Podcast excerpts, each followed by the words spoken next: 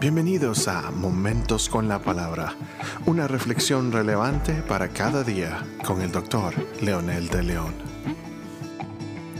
Saludos amigos y amigas, aquí estamos nuevamente con un episodio más para continuar con el tema de las consecuencias de la caída.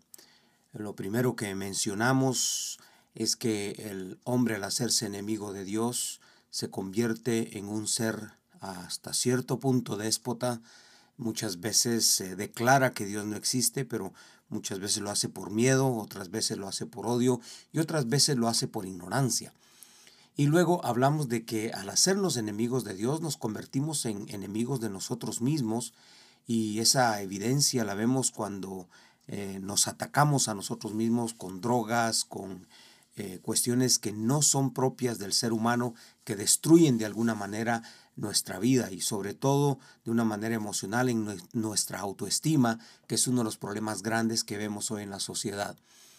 Y hoy vamos a abordar el tema de la otra, el otro eslabón que hace la cadena, y es justamente el hacerse enemigo de la familia. Si yo soy enemigo de Dios, me hago enemigo de mí mismo y entonces también me hago enemigo de mi familia.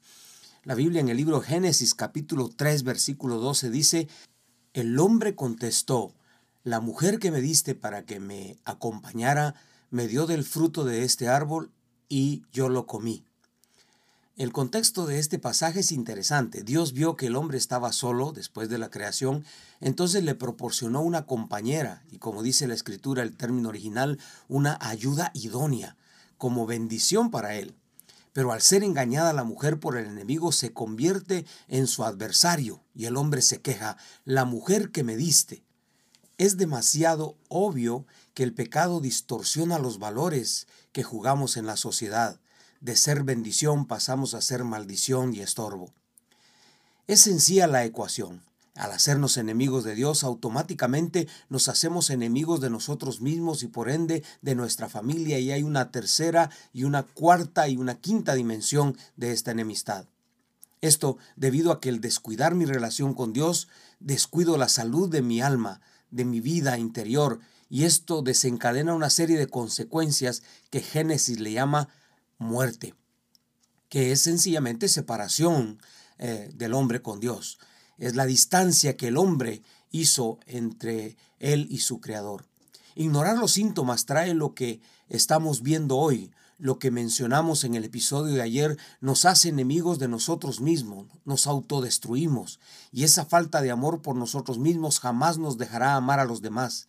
Y aquí está el tercer eslabón de la cadena que nos convierte en enemigos entonces de nuestra propia familia, como hemos venido enfatizando. Y esta enemistad entonces con la familia puede manifestarse en varias áreas. La primera, el abuso a los hijos. Hay un abuso psicológico. Este es uno de los abusos más comunes en los hogares hoy. La desaprobación y crítica constante por errores que los hijos cometen, el lenguaje despectivo y humillante cuando se quiere corregir y el ejemplo de nuestra conducta incorrecta ante las circunstancias de la vida. Esa es una manera de ser abusivos, abusivos psicológicamente contra nuestros hijos. El abuso físico.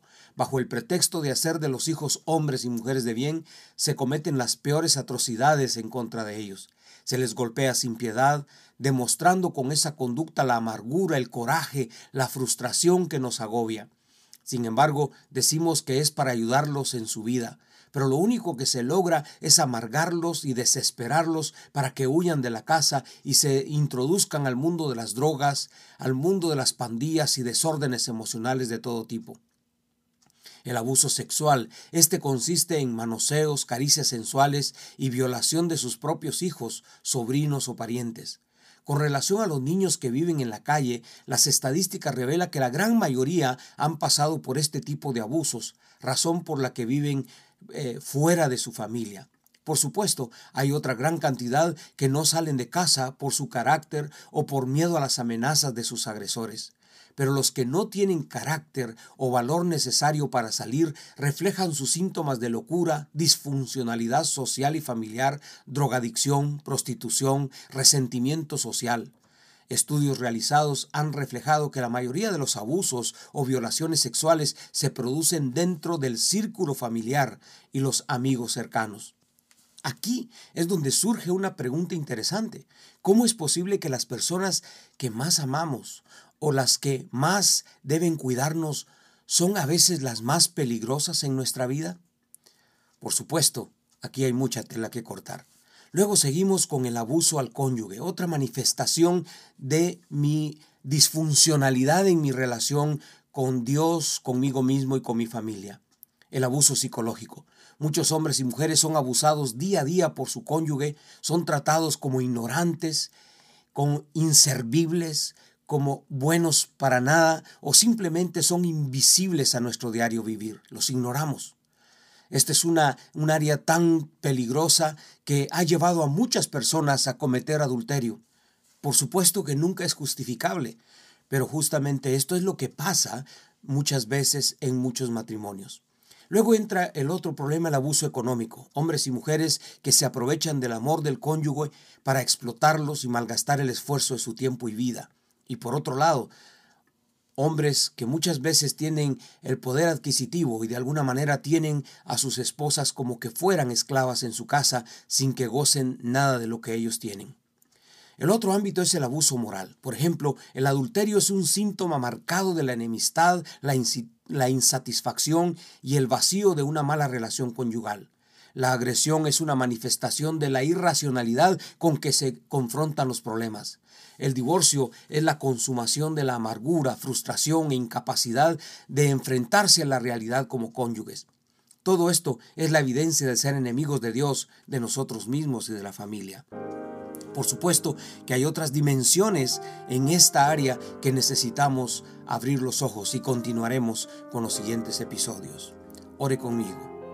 Amado Dios, en el nombre de Jesús, ahora me doy cuenta que los problemas de mi familia muchas veces están basados en mi relación contigo, en mi mala relación contigo.